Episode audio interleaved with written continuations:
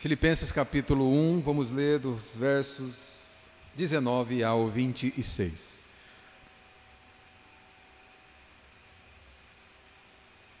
Mantenha sempre sua Bíblia aberta para você ir consultando à medida que for exposta, porque para que seja a palavra de Deus, você precisa encontrar na Escritura, senão não há garantias de que seja a palavra de Deus. Estamos juntos? Filipenses capítulo 1, a partir do verso 19, eu vou ler então, os irmãos acompanhem comigo. Diz assim a palavra do nosso Deus. Porque estou certo de que isto mesmo, pela vossa súplica e pela provisão do Espírito de Jesus Cristo, me redundará em libertação, segundo a minha ardente expectativa e esperança de que em nada serei envergonhado. Antes, com toda ousadia, como sempre, também agora, será Cristo engrandecido no meu corpo, quer pela vida, quer pela morte. Porquanto para mim o viver é Cristo e o morrer é lucro. Entretanto, se o viver na carne traz fruto para o meu trabalho, já não sei o que hei de escolher.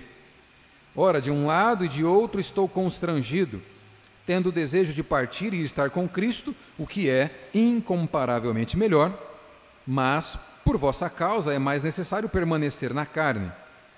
E convencido disto, estou certo de que ficarei e permanecerei com todos vós, para o vosso progresso e gozo da fé, a fim de que aumente, quanto a mim, o motivo de vos gloriardes em Cristo Jesus, pela minha presença de novo convosco. Até aqui a leitura da palavra do Senhor. Vamos orar mais uma vez, pedindo para que o Senhor nos dê clareza, iluminação, fidelidade ao texto bíblico. Pai Santo, oramos na total dependência do Senhor mais uma vez. Até aqui engrandecemos o Senhor através de orações e canções. E esse é o momento em que nós dedicamos para que o Senhor edifique a tua igreja através da Sua palavra, para que possamos ouvir a voz do Senhor, do Teu Santo Espírito. Por isso eu oro na total dependência do Senhor, ó Deus, porque sem Ti nada podemos fazer. Tudo é pelo Senhor, para o Senhor. E por isso nós te adoramos nesse momento com o nosso coração e a nossa mente voltada para a tua palavra. Fala conosco, Senhor, que haja clareza durante a pregação da palavra do Senhor, que o Senhor seja engrandecido durante a pregação da palavra do Senhor, porque tu és digno. Dê-nos discernimento e que teu Santo Espírito aplique as verdades ricas desse texto em nosso coração à medida que a tua palavra for exposta.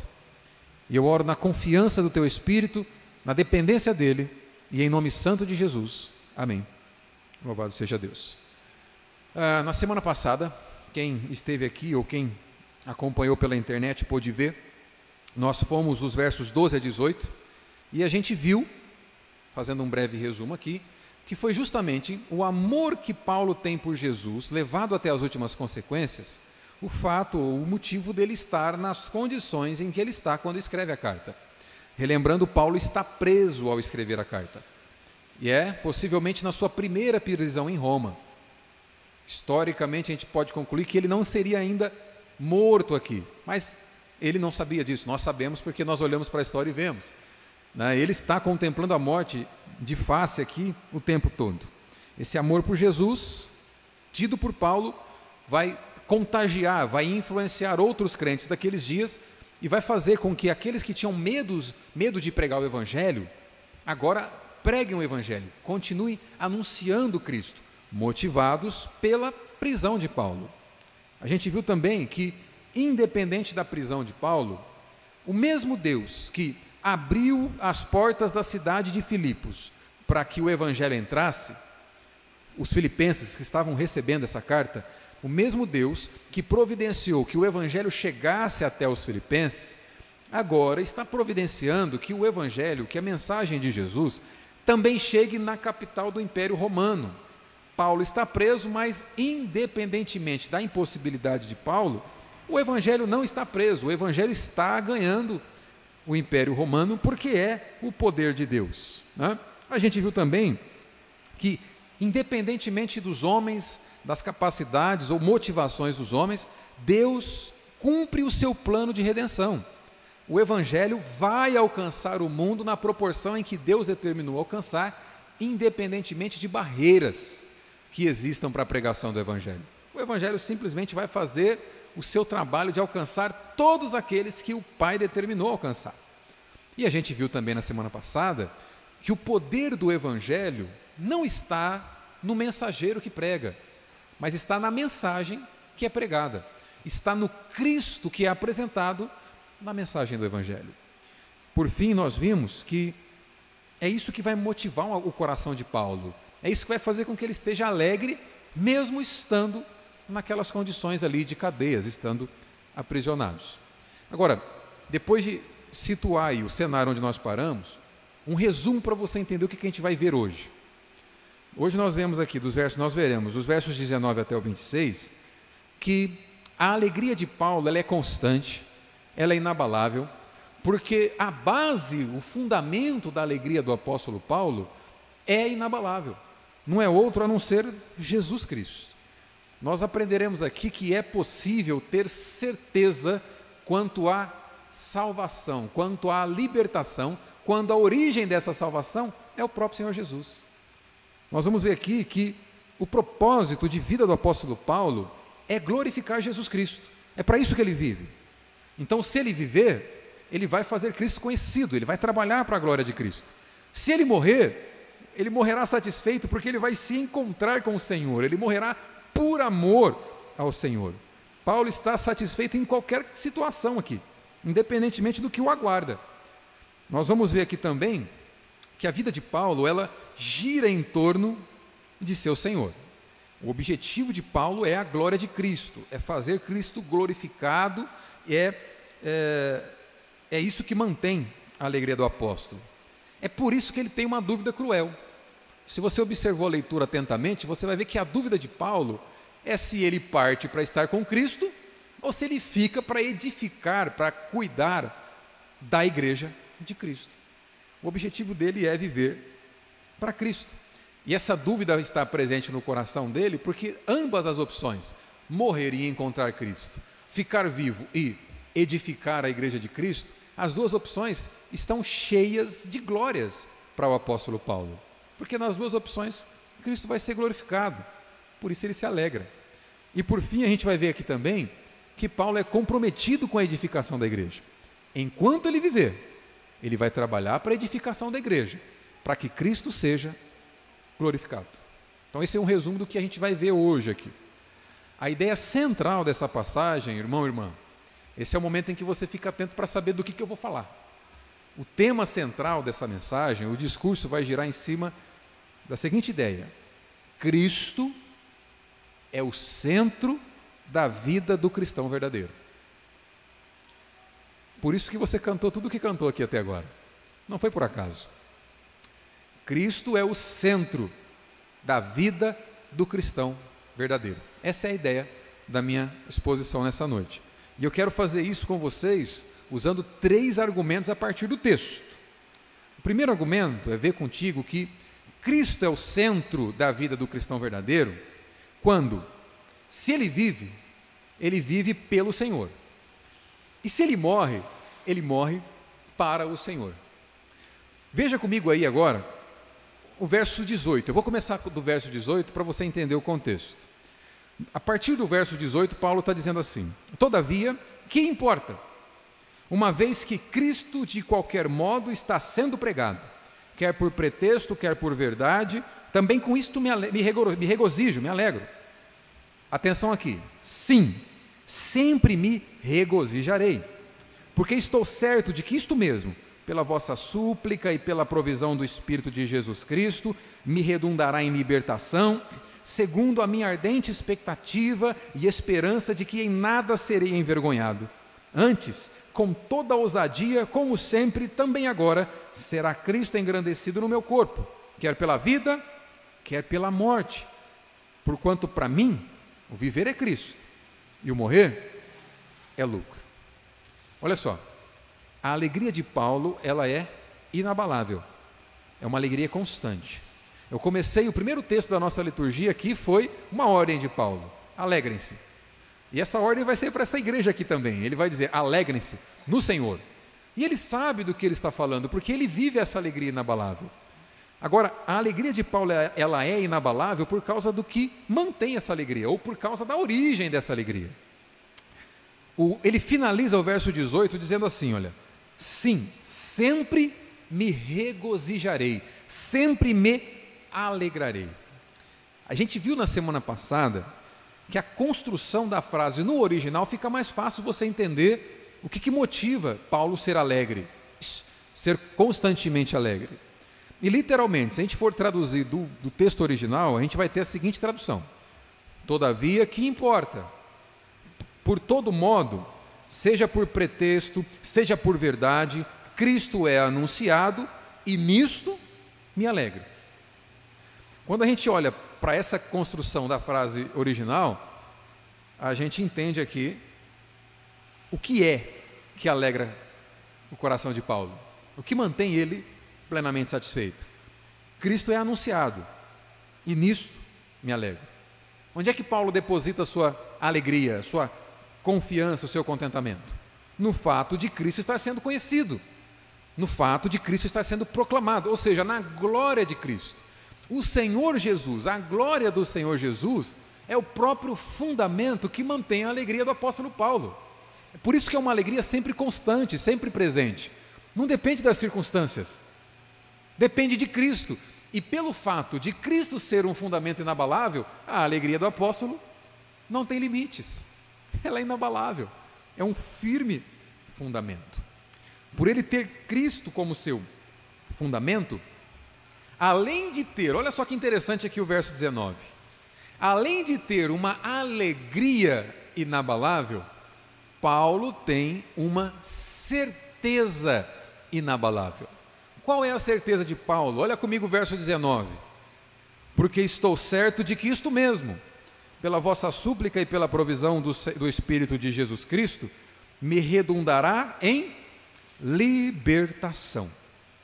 A palavra que é traduzida por libertação aqui é a mesma palavra de salvação. Paulo está certo da sua salvação. Ele tem certeza disso. Ele tem certeza, porque a igreja ora por isso e o Espírito Santo vai providenciar tudo o que é necessário para que Paulo esteja seguro. Por isso ele está certo disso. Isso o alegra. Se a gente lê assim, meio que sem atenção, num relance, o versículo 19, a gente pode ser tentado a entender que o que está alegrando Paulo é a possibilidade dele se livrar da cadeia. É? Se você lê com relance, dá a entender que ele está sendo alegre pela possibilidade de sair do cativeiro. Mas a gente precisa ler o verso 19 em conjunto com o verso 20, eles formam uma unidade. Quando você lê os dois, o que Paulo quer dizer é o seguinte: no verso 19 ele vai dizer: Eu estou certo, tenho certeza, da minha libertação, da minha salvação. E esse estou certo vai acompanhar a frase do verso 20 lá no finalzinho. No final do verso 20 é como se Paulo dissesse assim: Eu estou certo, será Cristo engrandecido no meu corpo, quer pela vida, quer pela morte. Olha só, a glória de Cristo e o livramento de Paulo, a glória de Cristo e a salvação de Paulo não pode ser separada. O que, que Paulo está chamando de salvação aqui? A glória de Cristo. E isso é algo que ninguém pode tirar dele. Ele está, ele é conquistado por Cristo. Ele pertence a Cristo. A salvação que ele não pode perder aqui, que ele está afirmando para nós, não é simplesmente sair da cadeia. A palavra libertação aqui é sotéria, que significa salvação. Paulo está certo da sua salvação porque a origem dela é o Senhor Jesus. A igreja ora por isso e o Espírito Santo vai produzir tudo o que é necessário para que ele esteja seguro. É isso que ele chama de libertação, é isso que ele chama de salvação. Cristo ser glorificado no corpo dele, através da vida dele. Ele tem certeza de que não vai ser envergonhado.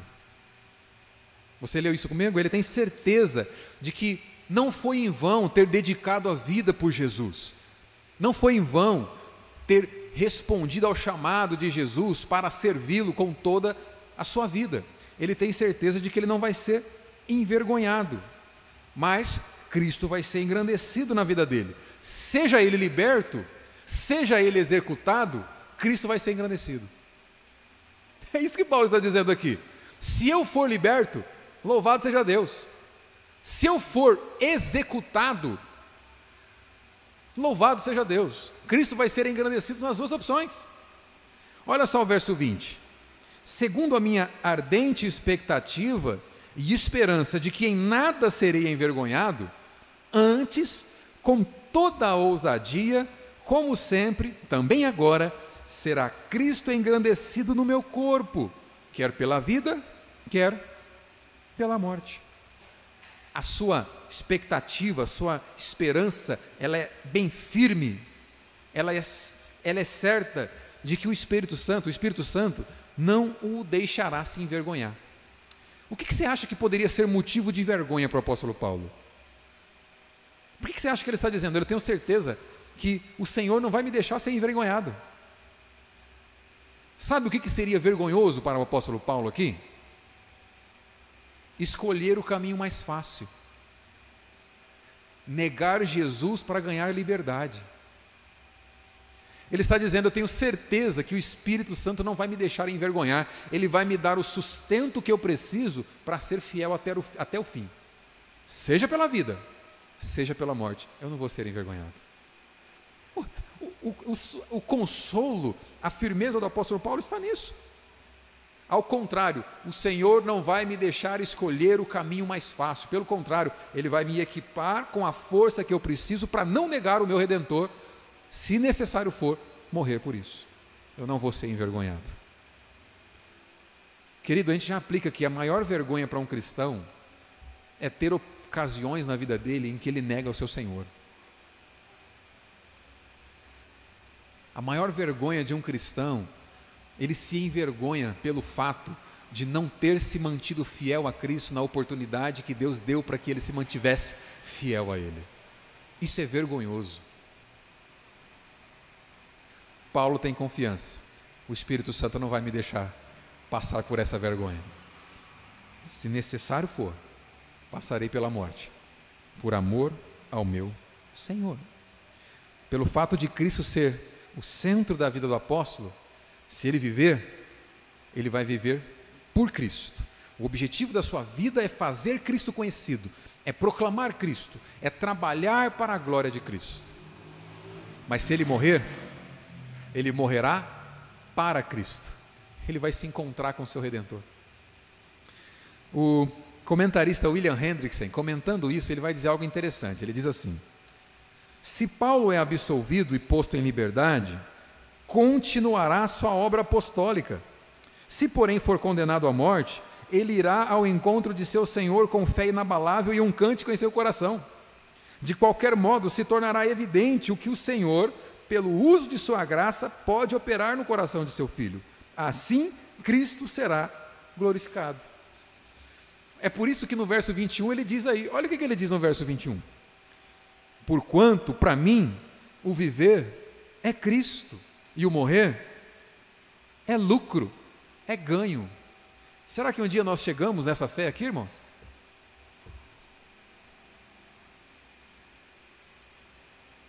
Porque para mim, o viver é Cristo, o morrer, estou no lucro. Se viver de fato for Cristo, a morte deixa de ser algo que nos teme, que nos faz temer. Se, no, se, a nossa vida for Cristo, a morte também passa a ser motivo de alegria. Porque o cristão é aquele que entende que o máximo que a morte pode fazer é tomar ele pela mão e entregar para o seu Senhor. Até a morte está a serviço de Cristo mas só consegue se regozijar na morte aquele para quem viver é Cristo. Quando Paulo diz viver é Cristo, a gente precisa olhar em alguns outros escritos dele para entender o que, isso significa. Quando ele diz, para mim, viver é Cristo, primeiro, significa que a sua força vem de Cristo. Filipenses 4,13. Quando Paulo diz viver é Cristo, significa que ele tem em mente a humildade e a disposição de Cristo. Filipenses 2,5. Viver é Cristo significa conhecer a Cristo com um conhecimento da experiência cristã, experimentar intimamente a Jesus Cristo. Filipenses, Filipenses 3,8. Quarto, viver é Cristo significa se cobrir com a justiça de Cristo. Filipenses 3,9. Quinto, viver é Cristo significa se alegrar em Cristo o tempo todo. Filipenses 3:1. Sexto, viver é Cristo significa viver para Cristo, viver para a glória de Cristo em todo instante da nossa vida. 2 Coríntios 5,15.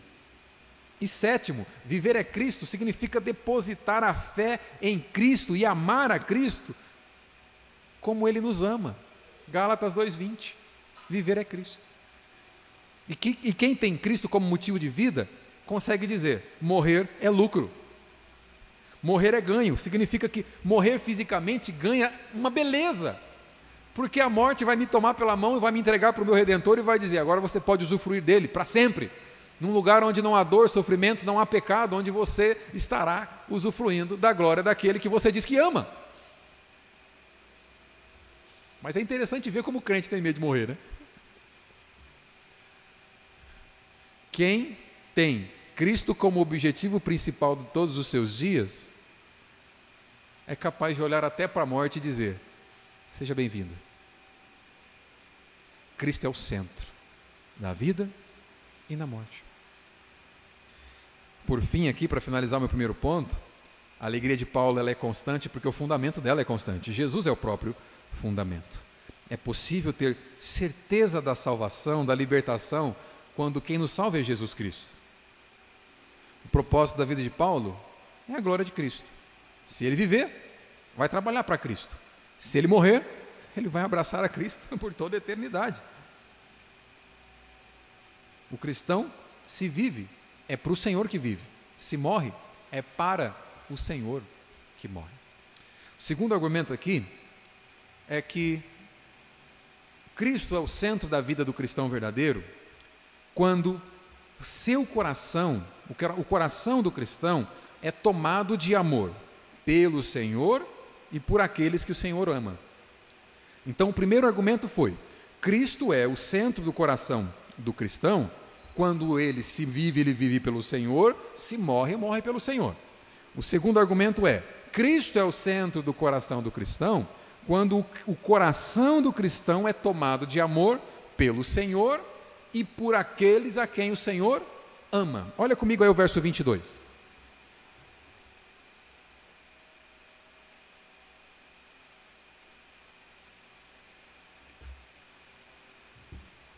Entretanto, se o viver na carne traz fruto para o meu trabalho, já não sei o que hei de escolher.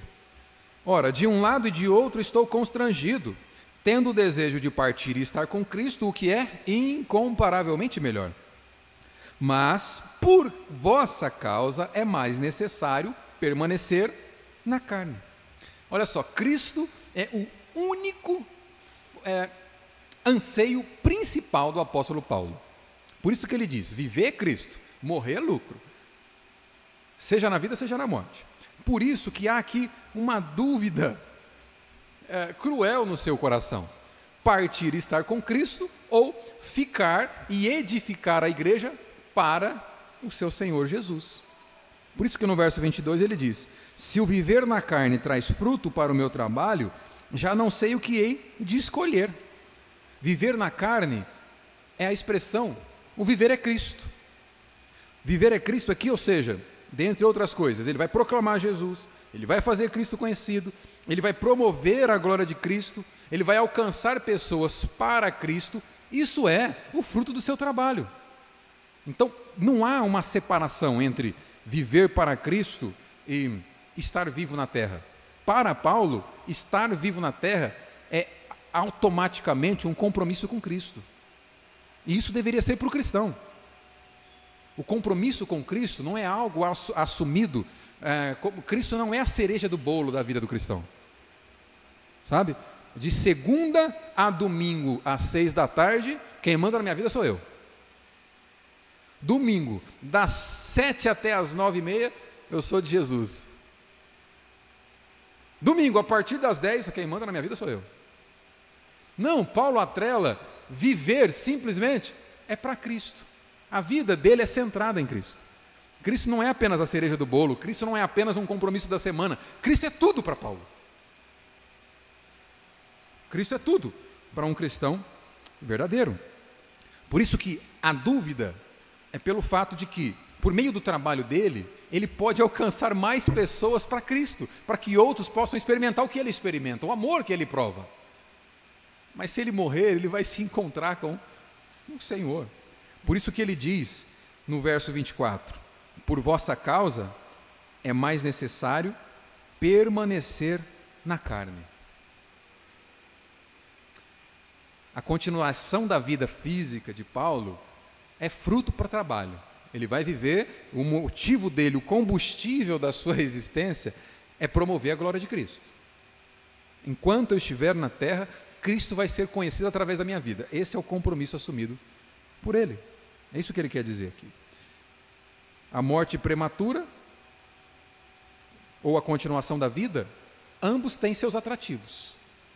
Se viver, Outras pessoas vão conhecer Jesus através de mim. Se eu morrer, eu vou conhecê-lo plenamente, assim como ele me conhece plenamente. A igreja está orando e Paulo sabe que Deus responde às suas orações. Por isso que, se dependesse dele escolher, ele não saberia como fazer. Mas não está na mão dele, está na mão do Senhor. Eu escolho viver ou morrer, ser executado ou ser liberto da cadeia. Não, tá, não cabe a ele escolher, não está na condição dele escolher. A igreja ora por isso. E ele sabe, está na mão do Senhor. Outra coisa interessante que a gente vê aqui, e essa, esse meu segundo argumento, o que mostra que, centro, que Cristo é o centro do teu coração, é que Paulo não coloca os próprios interesses em primeiro lugar. Paulo coloca o interesse da igreja, Paulo coloca o interesse dos irmãos, a necessidade dos irmãos. Olha o verso 23, ele vai dizer: Tenho o desejo de partir e estar com Cristo, o que é incomparavelmente melhor. Mas, por vossa causa, é mais necessário permanecer na carne. O apóstolo ama Cristo e ele nutre o desejo ardente de estar com Cristo e de glorificá-lo para sempre, livre de dor, livre de pecado, livre de sofrimento, mas ele também ama a igreja. Ele também ama os filipenses, ele também ama os irmãos, os filhos de Deus. E ele sabe que os filipenses têm necessidades específicas. E ele vai dizer: se eu estiver vivo, eu vou poder ser um instrumento de Deus para suprir essas necessidades. E Cristo vai ser glorificado também. Que dúvida cruel. Paulo não leva em conta os seus próprios interesses. Ele vive em função dos outros. E olha só, no capítulo 2, mais à frente, nós vamos chegar lá em alguns domingos. No capítulo 2, verso 4, é justamente o que ele vai pedir para a igreja. Ele vai pedir para a igreja assim: olha, cada um cuide não somente dos seus interesses, mas também dos interesses dos outros. E Paulo sabe que essa exortação aqui não faria sentido se ele não fosse um exemplo disso se ele não fosse o exemplo de um homem dedicado a cuidar das coisas do seu Senhor, a se importar com os outros mais do que ele se importa consigo mesmo. Por isso que ele julgava ser necessário para os seus convertidos, para os filipenses, que ele prosseguisse a disposição deles na terra, que ele permanecesse aqui. Pelo fato de Cristo ser o centro da sua vida, ser o amor da sua vida, Paulo ama aqueles que Cristo ama. E esse é um ensino, irmão e irmã, presente na Escritura. Pelo fato de Cristo ser o amor da sua vida, automaticamente você passa a amar aqueles que Cristo ama. É isso que João nos ensinou no seu Evangelho. Eu vou ler. No João capítulo 21, verso 15, veja o que a Bíblia diz. Depois de comerem, Jesus perguntou a Simão Pedro: Simão, filho de João, você me ama? Você me ama realmente mais do que esses? Disse-lhe: Sim, Senhor, tu sabes que te amo. Disse Jesus: Cuida das minhas ovelhas. E esse diálogo vai se repetir por três vezes, você conhece a história. Jesus está dando para Pedro a chance de, de se retratar. Pedro, antes de Jesus ser capturado, ele havia dito para Jesus: Senhor, eu vou contigo até as últimas consequências. Olha, esses outros aqui podem te negar, mas eu não, eu sou, ó, nós somos aqui, ó. Se pegarem o Senhor, vai ter que, me, vai ter que passar por cima de mim primeiro. Jesus vai dizer para Pedro: Pedro, você vai me negar três vezes antes do galo cantar. Que? Não, eu não, eles podem te negar, mas eu não. Eu te amo.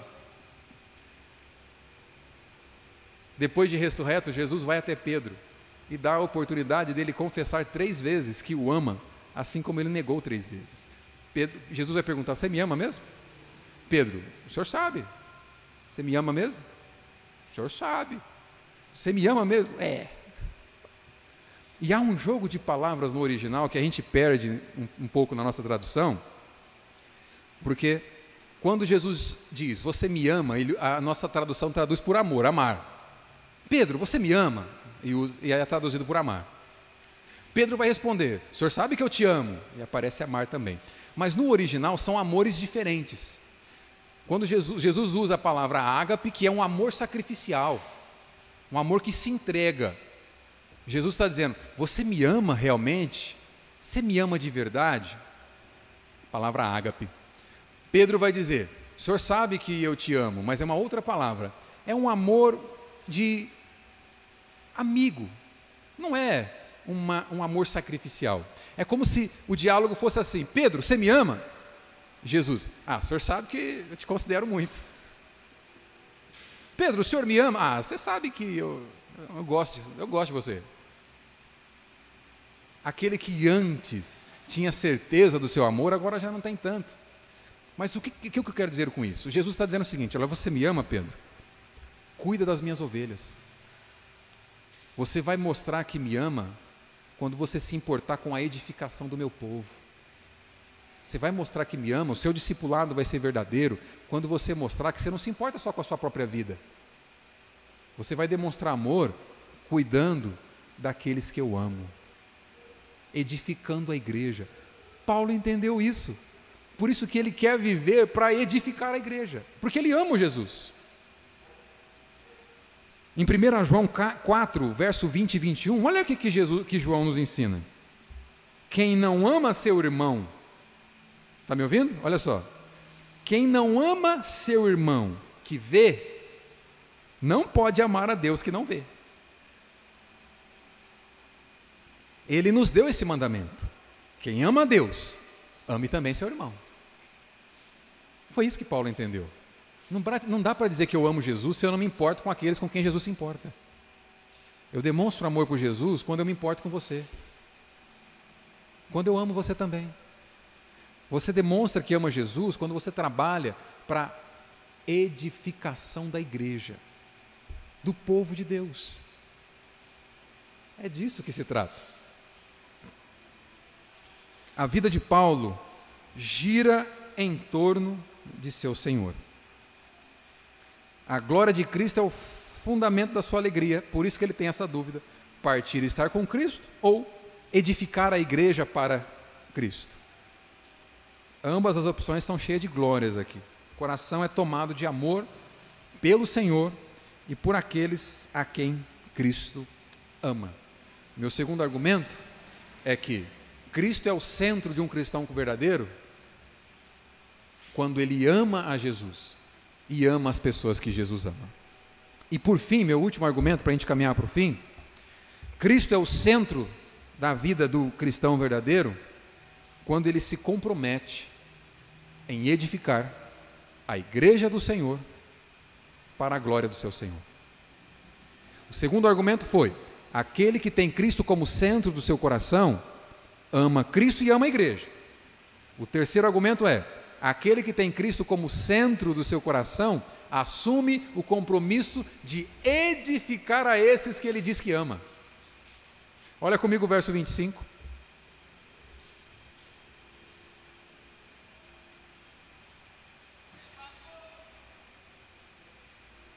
Vai com Deus, irmão. Você viu lá, né? Pastor, deu tchau. Deve ser deu, alguém que conhece. Olha o verso 25. E convencido disto, estou certo de que ficarei e permanecerei com todos vós, para o vosso progresso e gozo da fé, a fim de que aumente quanto a mim o motivo de vos gloriardes em Cristo, pela minha presença de novo convosco. Olha só, o cristão verdadeiro é, é tomado de um compromisso com a edificação da igreja. Paulo está dizendo: eu estou convencido disso. Do que? De que ele é necessário ele edificar a igreja. E ficarei e permanecerei convosco, com todos vós, para o vosso progresso e para o vosso gozo da fé, ou seja, para que vocês cresçam e estejam exultantes na fé de vocês, alegres, satisfeitos na fé de vocês. Ele quer continuar vivendo não para realizar os seus próprios planos, mas para que a igreja cresça. Convencido dessa necessidade, ele tem o entendimento de que é muito provável de que ele viverá, de que ele não será executado. E de fato, ele ainda não será executado nessa primeira prisão em Roma. Ele vai ser executado na sua segunda prisão em Roma, e a última carta vai ser lá, 2 Timóteo, quando ele vai dizer para Timóteo: completei a carreira. Ali Paulo sabe que seu tempo chega ao fim. Olha só, qual é o motivo dele continuar vivendo aqui? Paulo não tem medo da morte. Ele até deseja a morte, a gente já viu isso aqui. Porque morrer é partir e encontrar com seu Senhor, encontrar com Cristo. Mas por causa dos crentes, é necessário permanecer vivo, para edificar os crentes. O motivo dessa necessidade dele permanecer vivo é que eles cresçam, que eles tenham deleite na fé. É isso. Ele quer viver para ver outras pessoas crescendo. Ele quer viver para ver a igreja sendo edificada. Será que a gente se junta ao lado de Paulo para fazer esse tipo de declaração? Senhor, eu, eu gostaria de viver mesmo para ver teu povo crescer, para ver meus irmãos serem edificados. Eu acho que nós estamos tão distantes dessa realidade, né? A maioria dos nossos planos só consideram a nós mesmos. A maioria dos nossos objetivos só considera o nosso crescimento, o nosso bem-estar, a nossa realização. Nós estamos diante de um cristão verdadeiro dizendo: Eu faço planos para que a igreja cresça. Porque se a igreja crescer, Cristo será glorificado. É isso que ele está dizendo. Ele vai usar um jogo de palavras aqui. No verso 25 ele diz: E convencido disto, estou certo de que ficarei e permanecerei com todos vós. A palavra o ficar aqui em grego é meneim, que significa permanecer com. E permanecer aqui é para meneim, que significa aguardar do lado de alguém, estando sempre disposto a ajudar esse alguém. Então ele faz um jogo de palavras aqui. Né? Ele vai dizer: Eu quero ficar mas não quero apenas ficar. O objetivo de eu ficar é para eu estar ao lado de vocês, servindo vocês, cuidando de vocês, para que vocês cresçam. É para isso que eu quero viver. Se for para continuar vivendo, que seja para edificar a igreja de Cristo. É isso que ele está dizendo. O teólogo americano D.A. Carson diz algo interessante. Olha o que ele diz. A lição que aprendemos é super, surpre, oh, trava a língua, surpreendentemente clara aqui. Ponha os convertidos pelo Evangelho no centro de seus princípios de autonegação. O desejo mais profundo de Paulo para o seu futuro imediato não era nem o prazer de, estar, de entrar pelos portais do céu, nem voltar a um ministério realizador e escapar das aflições da morte, mas o que era melhor para os convertidos. Muitas vezes somos tentados a avaliar as alternativas e pensar no que será melhor para nós. Será que, como Paulo, nós pensamos, o que será melhor para a igreja? Será que nós pensamos, o que será melhor para os meus irmãos em Cristo? É isso que esse homem está pensando. O cristianismo verdadeiro, ele implica em uma vida vivida em função dos outros. Uma vida descentralizada de si mesmo, centrada em Cristo e por causa disso, em função de outros. Eu vou ler dois textos para você aqui, que ilustram o que eu quero dizer. 2 Coríntios, no capítulo 8, anota aí, dos versos de 1 a 4, Paulo vai dizer o seguinte: agora, irmãos, observa isso. Paulo dizendo: agora, irmãos, queremos que vocês tomem conhecimento da graça que Deus concedeu às igrejas da Macedônia. Os filipenses são uma das igrejas da Macedônia. Olha o que, que Paulo vai dizer deles. No meio da mais severa tribulação, grande alegria, no meio da mais severa tribulação, a grande alegria e a extrema po pobreza deles transbordaram em rica generosidade. Parece coisas que não, não, não, não fazem sentido, né? Profundamente tribulados e muito alegres. Extremamente pobres e muito generosos. Parece que não, não encaixa, né? Pois é. Pois dou testemunho de que eles deram tudo quanto podiam, e até além do que podiam, por iniciativa própria. Eles nos suplicaram insistentemente o privilégio de participar da assistência aos santos. O que está acontecendo aqui?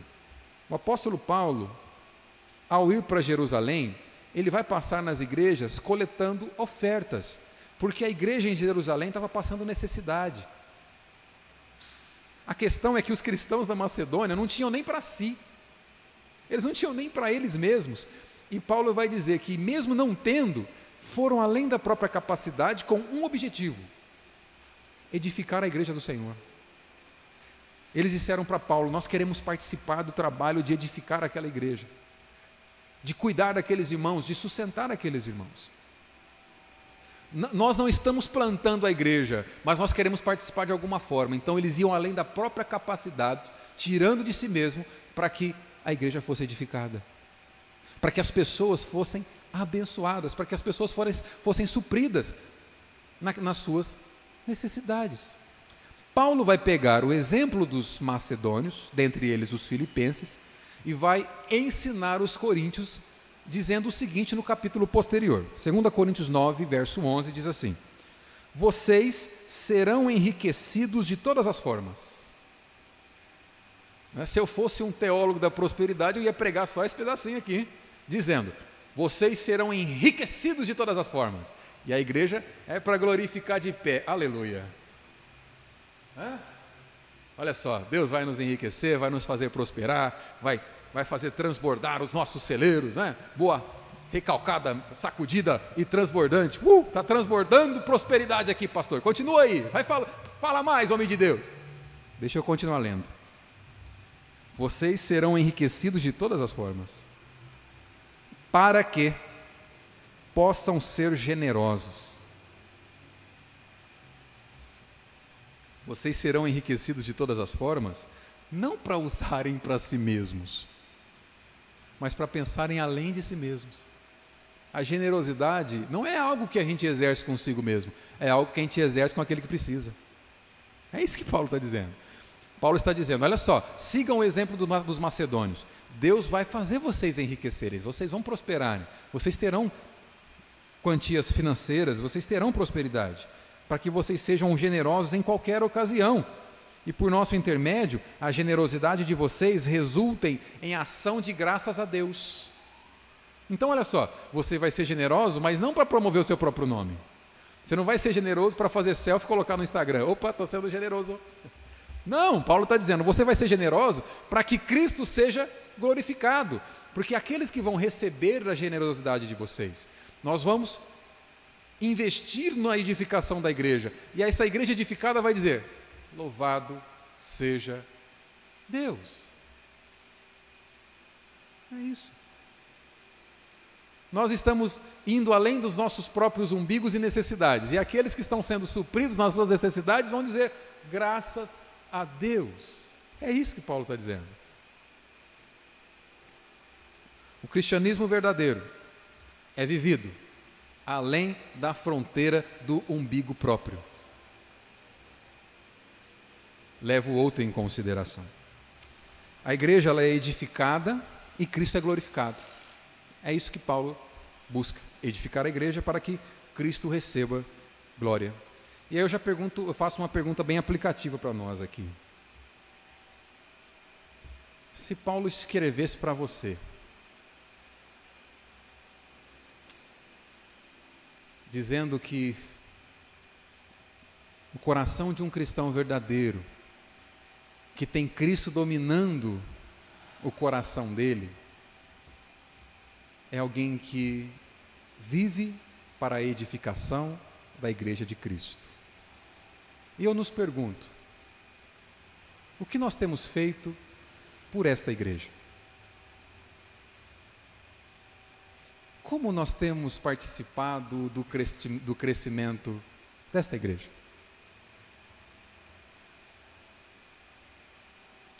Se nós orássemos diante do Senhor, tendo a oportunidade de viver ou morrer, imagina que você pode morrer. Não estou profetizando, é uma realidade. Você tem como garantir que vai estar de pé amanhã? Ninguém tem. Imaginamos que nós cheguemos diante de uma possibilidade como a de Paulo. Aí você tem uma opção: morrer e estar com Cristo ou viver e edificar a igreja. o que, que você escolhe? Como esses irmãos que estão aqui, como essa obra aqui nessa cidade tem recebido a sua dedicação? Paulo queria viver para ver a igreja edificada, pois sabia que a igreja sendo edificada, Cristo vai ser glorificado. Dia 10 de março, nós completamos quatro anos de igreja presbiteriana em Pitangueiras. Nesses quatro anos, você que está aqui há mais tempo, como você tem participado da edificação desse corpo? Quantos tijolinhos você tem colocado no corpo de Cristo? Cada tijolo é uma alma. Com Paulo, nós aprendemos que devemos evitar dois erros. O primeiro é focar na terra e esquecer que nós somos peregrinos aqui, a nossa morada é o céu. Segundo, focar no céu e esquecer que nós estamos aqui com um trabalho para Ele, alcançar o máximo que nós podemos para Ele. Esse é o trabalho de todo discípulo. Fazer discípulo não é um trabalho para pastor. Um dos que trabalham na seara é o pastor. Alcançar almas para Jesus é um trabalho de todo discípulo de Jesus. Por isso que no verso 26 nós lemos assim: a fim de que aumente quanto a mim o motivo de vos gloriardes em Cristo, pela minha presença de novo convosco. A igreja é edificada, através da vida do apóstolo Paulo, mas quem recebe glórias é Cristo. Ele vai dizer: se eu, estar, se eu estiver com vocês, vocês serão edificados, mas vocês não estarão alegres satisfeitos pela minha presença. Vocês estarão alegres e satisfeitos porque Cristo providenciou a minha presença. Quem vai receber a glória é Cristo e não o apóstolo. Quando nós participamos da edificação do corpo de Cristo, é Cristo quem recebe glória, porque é Ele que nos usa como meros instrumentos. A glória é sempre dele. Enquanto viver, a igreja vai ser edificada, Cristo vai ser glorificado, ele é comprometido com a edificação da igreja para a glória do Senhor da igreja. Concluo então, para a gente fechar aqui, Cristo é o centro da vida do cristão verdadeiro. A vida dele gira em torno de Cristo. Se vive, ele vive pelo Senhor, se morre, ele morre para o Senhor. Segundo, seu coração ele é tomado de amor pelo Senhor e por aqueles que, que o Senhor ama. E terceiro, ele demonstra amor pelo Senhor, edificando aqueles que o Senhor ama. Algumas implicações para a gente fechar aqui a nossa exposição. E eu pergunto mais uma vez para você: qual é o lugar que Cristo ocupa na sua vida? Se você tivesse que sondar o teu coração, não responda, não respondamos para a gente não passar vergonha, mas se nós tivéssemos que sondar o nosso coração e dizer, Jesus está, na, de 0 a 10, Jesus está aqui, onde ele estaria? O apóstolo Paulo tem apenas um nome na lista: é Cristo. Cristo é o centro. Cristo ocupa toda a sua vida. Não tem um segundo. Cristo não, é, não, é, não merece o segundo lugar, porque se ele estiver no segundo, ele não está em lugar nenhum. Ele é o dono de tudo. Ter Cristo no centro, como primazia, como mais importante, tanto na vida quanto na morte. É isso que a gente aprende aqui. Irmão ou irmã, Cristo não é um utensílio que nós usamos aos domingos à noite. Tá? Cristo não é um momento da semana. Cristo não é uma vaga na agenda. Cristo é dono do tempo. Cristo é dono do ar que você respira para fazer tua agenda. Não tente encaixar Cristo na tua agenda. Põe a tua agenda em Cristo. Cristo não é mais um evento da semana. Cristo é tudo, é aquele que te dá o ar enquanto você respira aqui cultuando a Ele. Cristo não é apenas tudo que você precisa, Cristo é tudo que você tem, você não tem nada além de Cristo.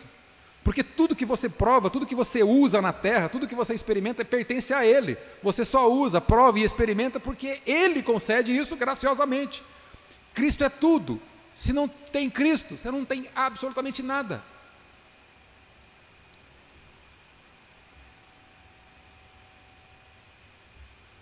Cristo deve ser o todo. Devemos estar tão centrados em Cristo, como que vivendo dentro dele, cada passo dado é tendo a consciência de que estamos na face dele. Anote alguns passos aqui. Essa passagem nos ensina que, primeiro, nós precisamos colocar a comunhão do Evangelho como o centro do nosso relacionamento com os crentes. Segundo, nós precisamos colocar as prioridades do Evangelho no centro da nossa vida de oração. Terceiro, nós precisamos colocar o avanço do Evangelho no centro das nossas aspirações.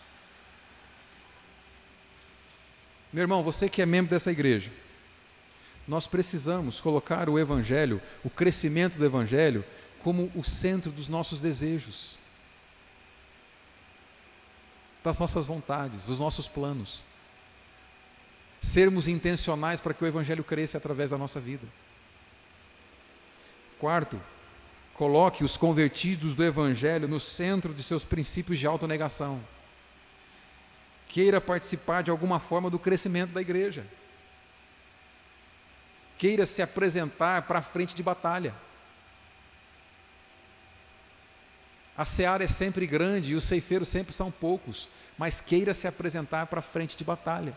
Não deixe seus irmãos guerreando sozinhos.